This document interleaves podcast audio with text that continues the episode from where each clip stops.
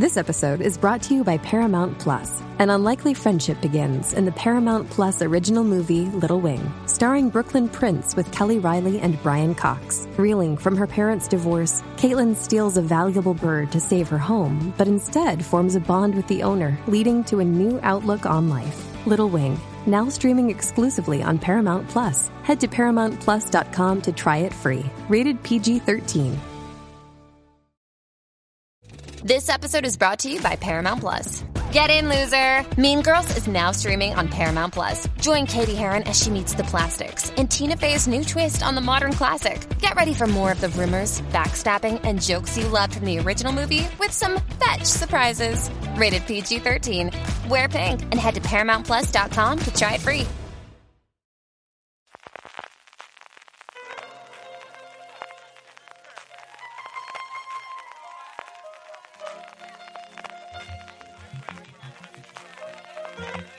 Estás escuchando Fuera de Series con CJ Navas.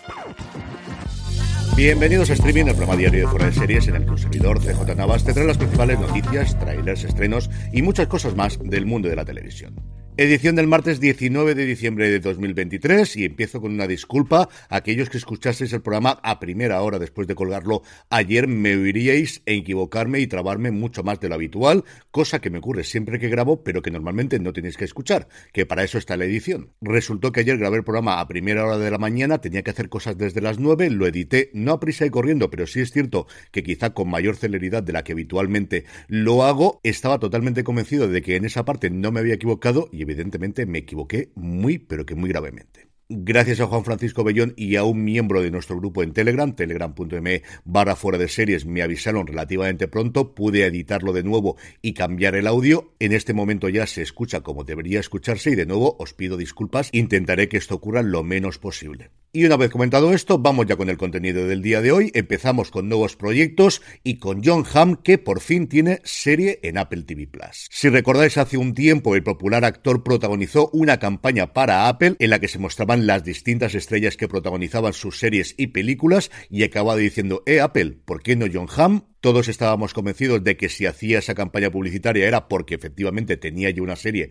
para la plataforma de la manzana. El anuncio entiendo que se ha retrasado por las huelgas de este verano en Hollywood, pero ya tenemos la confirmación de que John Hamm protagonizará su primer drama después de Mad Men, si descontamos evidentemente la quinta temporada de Fargo, que se llamará Tus amigos y vecinos. La serie ha sido creada por Jonathan Trooper, que ejercerá también como showrunner, un Trooper que ya trabajó para Apple con Sí, la serie de Jason Momoa, y también ha trabajado tanto en Warrior como en Banshee, y es una serie en la que Coop, el personaje de Ham, es un gestor de fondos de inversiones en Wall Street recientemente divorciado y que después de ser despedido recurre a robar a los residentes ricos de su elegante suburbio del norte del estado de Nueva York para mantener su ritmo de vida. Los delitos menores comienzan a revitalizarlo hasta que irrumpe en un momento en la casa equivocada en el momento equivocado. Por su parte, James Gunn ha vuelto a las redes sociales donde se siente como pez en el agua y ha confirmado que el proyecto que está desarrollando Matt Reeves sobre Arkham, sobre el asilo de Arkham, en el mundo de Batman no solo va adelante, sino que además formará parte del canon de ese nuevo universo DC que está levantando Gunn. Gunn dice que de hecho eso siempre había sido la intención, que es de las primeras ideas que él y Peter Safran compraron cuando se hicieron con las riendas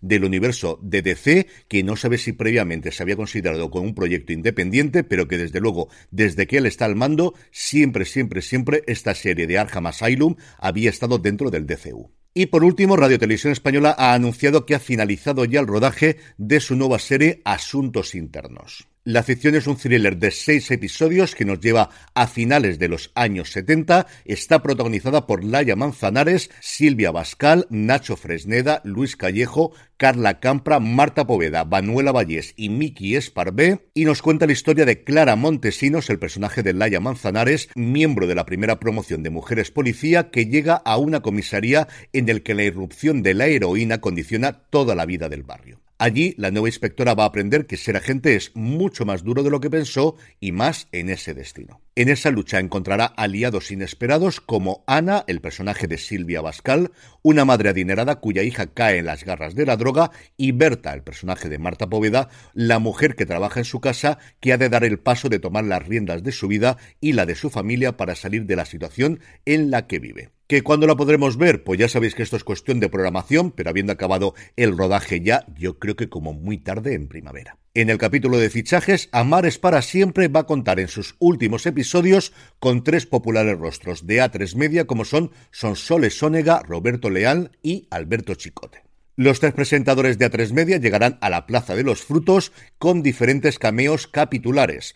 Óñega se meterá en el papel de la jefa de prensa del alcalde Enrique Tierno Galván, Roberto Leal interpretará a un profesor sustituto de Gala y Manolita y Alberto Chicote, por supuesto, será uno de los clientes más estrictos de El Astoriano. Y por su parte, The Cleaning Lady, la serie que se puede ver en HBO España bajo el título La chica que limpia, va a incorporar para su tercera temporada a Kate del Castillo y Santiago Cabrera. A Cabrera lo pudimos ver en las dos primeras temporadas de Picard, Kate de Castillo es Kate del Castillo, punto final, no hay nada más que decir. La serie se emite en Estados Unidos en Fox, es una de las pocas nuevas series que ha emitido Fox en los últimos tiempos y como os digo aquí se puede ver en HBO Max.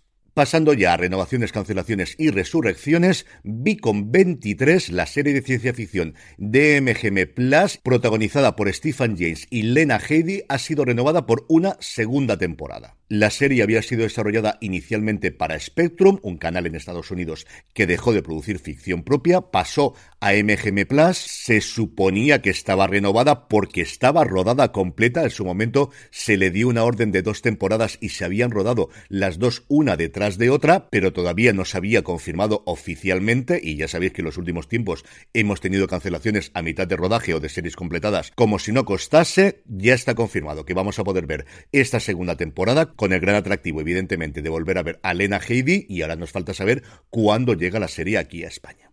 La que no ha tenido tanta suerte ha sido Warrior porque se ha anunciado que la serie concluirá con su tercera temporada en Max. Adjunto a esta noticia se informaba de que Netflix ha comprado los derechos para emitir de forma no exclusiva la serie, donde se espera que llegue en el mes de febrero, otra serie más que convivirá en Max y en Netflix, y quién sabe, si la serie funciona en el gigante rojo, igual tenemos cuarta temporada. En cuanto a fechas de estreno, Sky Showtime ha confirmado que el próximo viernes 26 de enero podremos ver la segunda temporada de Los Enviados. La serie, si recordáis, ha sido creada por Juan José Campanella y está protagonizada por Miguel Ángel Silvestre, Luis Gerardo Méndez y Asira Abate. Y en esta segunda temporada veremos cómo los sacerdotes que interpretan Méndez y Silvestre, Pedro Salinas y Simón Antequera, se desplazarán hasta Porto da Lúa, un pequeño pueblo pesquero de Galicia, para determinar la veracidad de un nuevo milagro en un convento del pueblo en el que viven tres monjas ciegas,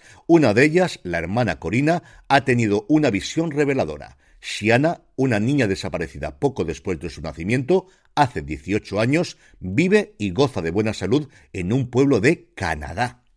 Tras la intervención de los gobiernos de España y Canadá, se corrobora que la niña se encuentra allí y casi dos décadas después de su secuestro, la joven regresa para conocer a sus padres y sus verdaderos orígenes. Sin embargo, al poco de llegar al pueblo los sacerdotes, se producirá un sangriento crimen y los enviados se verán envueltos en una doble investigación. Una de carácter místico religiosa, saber si el milagro realmente es un milagro, y otra, mucho más terrenal, resolver este asesinato. En el reparto encontramos también a Marta Etura, Cristina Marcos, Susi Sánchez, Pepón Nieto, Carlos Olaya o Francis Lorenzo, en una serie que ha dirigido el propio Campanella junto a Martino Zaidelis, Camilo Antolioni e Inma Torrente, a partir de un guion de Eduardo Saqueri, Emanuel Díez, Juan Pablo Domenech y el propio Campanella. El estreno, como os decía, el próximo viernes 26 de enero en Sky Showtime. Y un poquito antes, en concreto el día 18, se estrenará Galgos en Movistar Plus dirigida por Félix Vizcarret y Nelly Reguera a partir de un guion de Clara Roquet, Francisco Kosterlitz,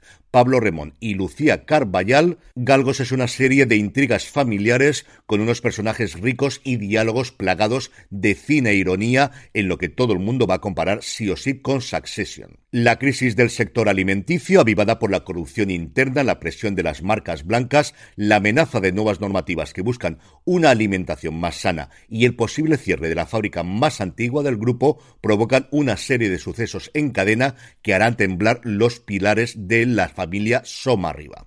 Es ahora cuando la lealtad, el amor, la confianza y la familia tendrán que medirse frente a la traición, el egoísmo, el control y el engaño. En el reparto, Adriana Ozores haciendo de la matriarca de la familia, por lo que hemos podido ver en el teaser y en el tráiler, está sencillamente magnífica. Óscar Martínez, Marcel Borrás, Patricia López Arnaiz, María Pedraza, Jorge Usón, Francisco Carril, Luis Bermejo y Daniela Stay en una serie cuyo rodaje se ha llevado a cabo en distintas localizaciones de Cantabria, Madrid y Bruselas el estreno el 18 de enero y ya os digo que esta, en cuanto nos dejen, hablaremos de ella. Y terminamos el bloque de noticias, como suele ser habitual, hablando de industria. En primer lugar, Netflix quiere sus franquicias igual que todo el mundo, así desde luego lo reflejaba Lucas Shaw, el periodista de Bloomberg, en su newsletter de ayer lunes por la mañana, donde adelantaba que el gigante rojo estaría preparando en una fase muy inicial, eso sí, un spin-off de miércoles centrado alrededor del personaje del tío Fester,